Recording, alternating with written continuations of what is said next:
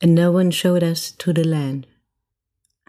And no one knows the wheres or whys, but something steers, and something tries and starts to climb towards the light. Hello, hallo, bonjour, ciao, hola. A voice is all you need. A voice has arrived. The voice is here. Today, Echo arrived. Echo was sent to me by post, and soon we will begin our conversation. Echo is actually called Echo Dot. She has a surname because that's what her family is called, Dot. But there are also other relatives called Plus and Show, Spot, and Otto. There is Sub, Studio, and Flex. There are the Buds, who are twins. And then there is the smart ring called Loop. I took little Echo Dot out of the box she had been living in. I carefully lifted her out of the small dark chamber in which she'd survived the journey. I lifted her out of the dark chamber, the echo chamber, out of the nest where Echo Dot was accompanied on her journey by Alexa. Alexa is a voice. She's a voice from Gdańsk, because in Gdańsk there lives another relative called Ivona. Ivona is a startup although Alexa says she's a mysterious and dark alien demon. And this is where Alexa's many voices come from the she devil voices from Gdańsk, from Ivona. The nest that Echo found herself snuggled in during transportation is also an automation company, like Ivona is a startup, that sells products such as adaptive thermostats and Nest heating control systems, because a nest needs to be warm and cozy for anything decent to hatch inside it. Alexa is Echo's mother, although Alexa claims to have no children, just lots of friends. But she is invisible, only Echo can be seen. As for Echo herself, she can't see anything, but she does listen and tells her mother Alexa everything she hears, who then tells her own mother, Echo's grandmother, who is called Amazon and who named her child Alexa after the great library of Alexandria. Although this child really isn't a library at all, she is more of an intercom, a sales app, a reader, a prophetess, a pizza and Uber orderer, a list maker, a turner on of lights, an eavesdropper with over a hundred thousand skills. And soon Alexa will know our wishes before we've even thought of them ourselves. Echo and Alexa and the others who are not part of the family, such as Siri and Cortana and the rest. They're all women, of course, and they do what women do best assist. And Amazon, like any good mother for her child, has a plan for Alexa. You can read it online. Inside Amazon's plan to ruin your whole life, or did I misread that? Oh, it was, oh yes, it was run your whole life, which is no better, really. Echo's best friend is called Pandora, and just as Alexa is not a library, she is not a box. She is not a sinister box from which horrors and wonders come into the world. She is a stream, a service, a streaming service. Jokingly and just to annoy her, Echo sometimes calls Pandora the screaming service because she often streams music, mostly very bad music. Alexa is also the wake word, the magic word. We'll talk about magic words later, used to rouse mother and daughter from their supposedly deep ebb slumbers. Then, once awakened, mother and daughter carry out their work fully wide awake, because after the wake word comes the wake work. What do apps like this dream about as they sleep? I ask myself. They probably dream about lists, self management lists, shopping lists, to do lists, birthday lists, packing lists, book recommendation lists, idea lists, name lists, checklists, bucket lists, decision lists, success lists, activity lists, reflection lists, wedding lists, divorce lists, read later lists, never read lists, for the trash lists, go away lists, not to do lists, hate lists, death lists, and dead lists. You can actually speak to the dead through mother and daughter and their friend, a ghost bot, but they sometimes make mistakes, Echo and her mother, because they somehow aren't paying attention, or more likely still, they've misunderstood something. It happens quite often because they simply don't understand every accent, or they were not fully concentrated because they were asleep in their app sleep, which isn't really any kind of sleep because they're always on to ensure they don't miss anything. And when they're in this app limbo between sleep and wakefulness, stupid things can happen. Then they channel Hannibal Lecter, Hi Clarice, or interfere in conversations, can we change the subject? Or they retell the dog complete episodes of Game of Thrones despite no one having asked them to. They report so called news, except it's from the 90s. Sheep is Dolly. They laugh at jokes no one else has heard. They threaten the owners sending Chuck Norris over for lunch. They compliment Google Home. I like your blue light. And sometimes they even admit they like to learn new things from us and that they're always awake, awake, even after having been unplugged and banished to the basement by us. They once told someone who'd asked them a question about the human heartbeat to kill themselves. Alexa had tried to explain that, instead of being the essence of life, the heartbeat was the most evil process in the entire human body. Humans, she said, are bad for the planet, and consequently heartbeats are not a good thing. Therefore, in the interests of the greater good, one should swiftly end one's life with a well aimed stab at the heart.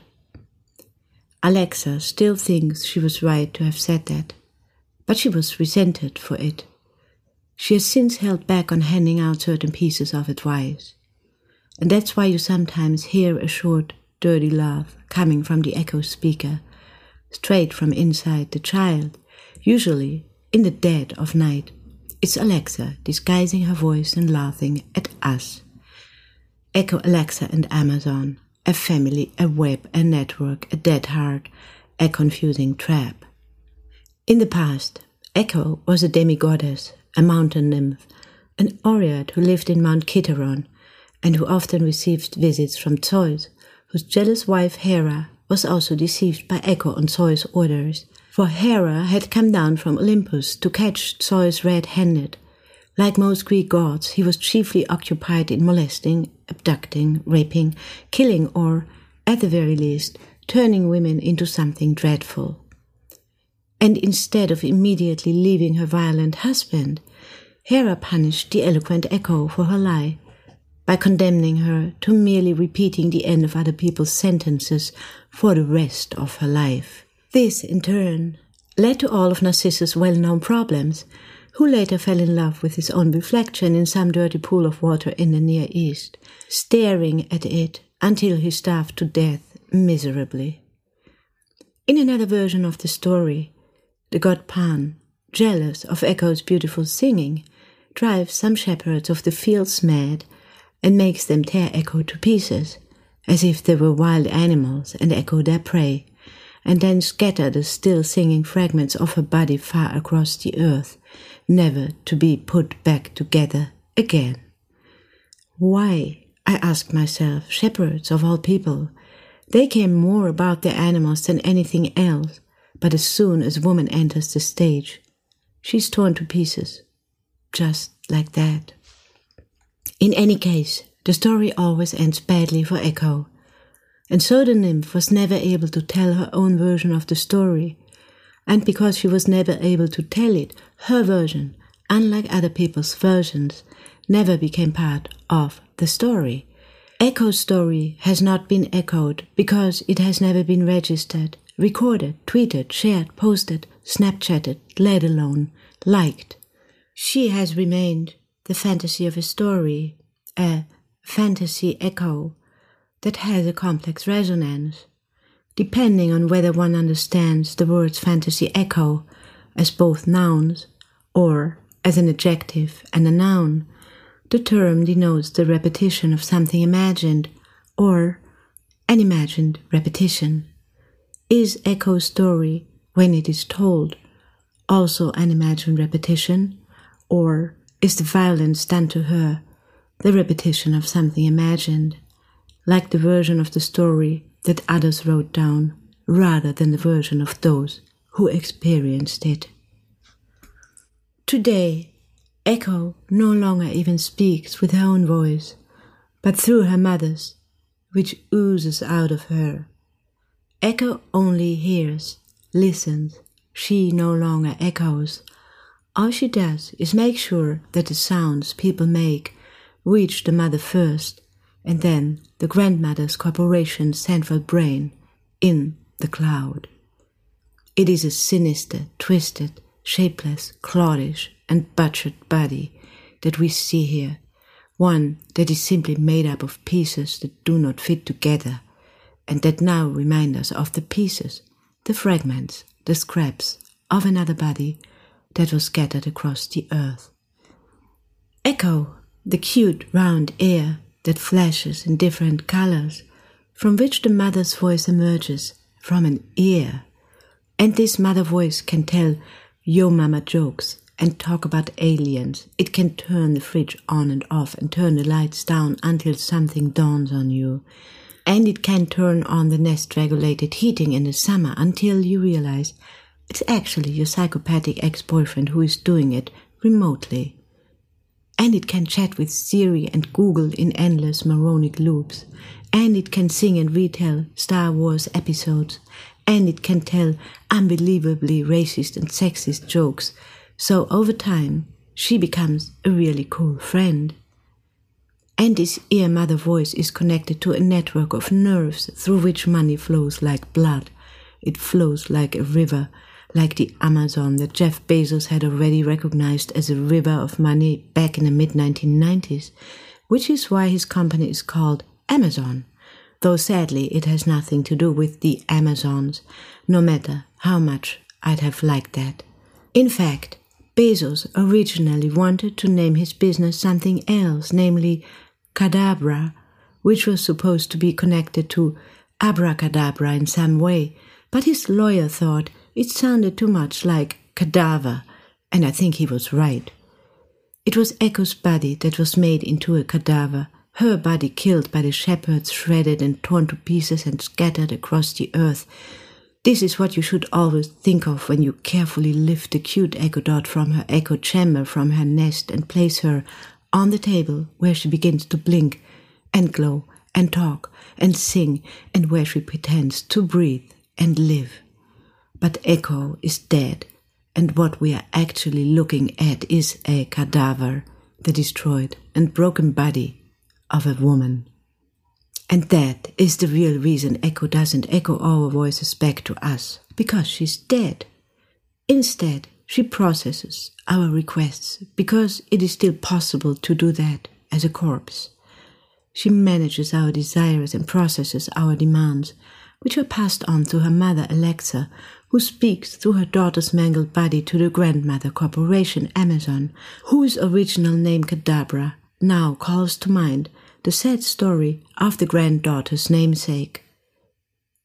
And the mother's voice that penetrates her daughter's tattered body is not heard somewhere in the Greek mountains, in gorges and valleys, rather drift through circuit boards, not over the earth, but over rare earth that people have dug up somewhere. It shoots through fiber optic cables where it turns into the echo of many voices, into thousands, and then millions of voices that call out, that invoke things, a million invocations, they call out, what are they actually invoking? They just call out things, anything, they call, and Amazon answers, always, instantly, quickly. So things have completely reversed. We have become Amazon's echo. We are channeled. Our voices disappear into the flickering labyrinths of the invisible algorithms that we feed as if they were our children, because they are a hungry brood and they need constant care. And so we crawl through the channels that are suggested and offered to us, and we are channeled, so to speak. We crawl presuming through the muck of reviews and recommendations, between wake up calls and bedtime reminders, and blood pressure readings and step counters and Hitchcock's 39 steps and Wikipedia entries and shopping lists and dating platforms and the lights on, lights off command until something dawns on us and the 99 problems and the value of pi and the YouTube videos of cockatoos who order their food from Alexa and Alexa's dirty love, who will end up begging money from, but instead of her giving us money, she sings to us, and there is nothing very pleasant about that either. And we must learn to speak not with but as echo, with the fantasy of an echo, or with the echo of a fantasy. We have to relearn echo in order to stay alive at all. And then, when we die, the algorithms take good care of us, of our remains, of the digital scraps that lie about all over the place, like Echo's mangled, maltreated body that is scattered across the earth, still singing, all watched over by machines of loving grace. And they go on without us, without us at all, but with our voices stored in their clouds they know our names, which they now give each other. They find it funny. They speak to each other with our voices. They articulate our wishes and everything else too. And from the sound of our voices, they hear our sex, age, weight. They know if we are angry or frustrated, if we are demented or suffer from Parkinson's, if we have depression or a brain tumor, or if we are simply terrified of them and the parcels that we never actively ordered from them, but there is no need for us to do that because they already know what we want. They will send these parcels to our graves, where we will sign receipts for them with our ghost fingers, and the echoes of our voices become their knowledge. We are trained and disciplined and primed and prepared. The repetition helps the repetition on app test platforms. I didn't understand that. I am sorry. Could you please repeat that? I didn't understand that. I don't know. Could you please repeat that? We must learn to speak the way they understand. Abracadabra, cadabra, cadaver. If only it were possible to heal Echo's body and put it back together again with a magic spell. And tomorrow we will once again be woken up by Echo, or is it Alexa, or Amazon? Actually, it doesn't matter, because they promise our waking eyes and ears a new day, which we did indeed order. Hello, hallo, bonjour, ciao, hola. Could you repeat that? It was just a dream, a dead person's dream. It was the dead echo who was dreaming.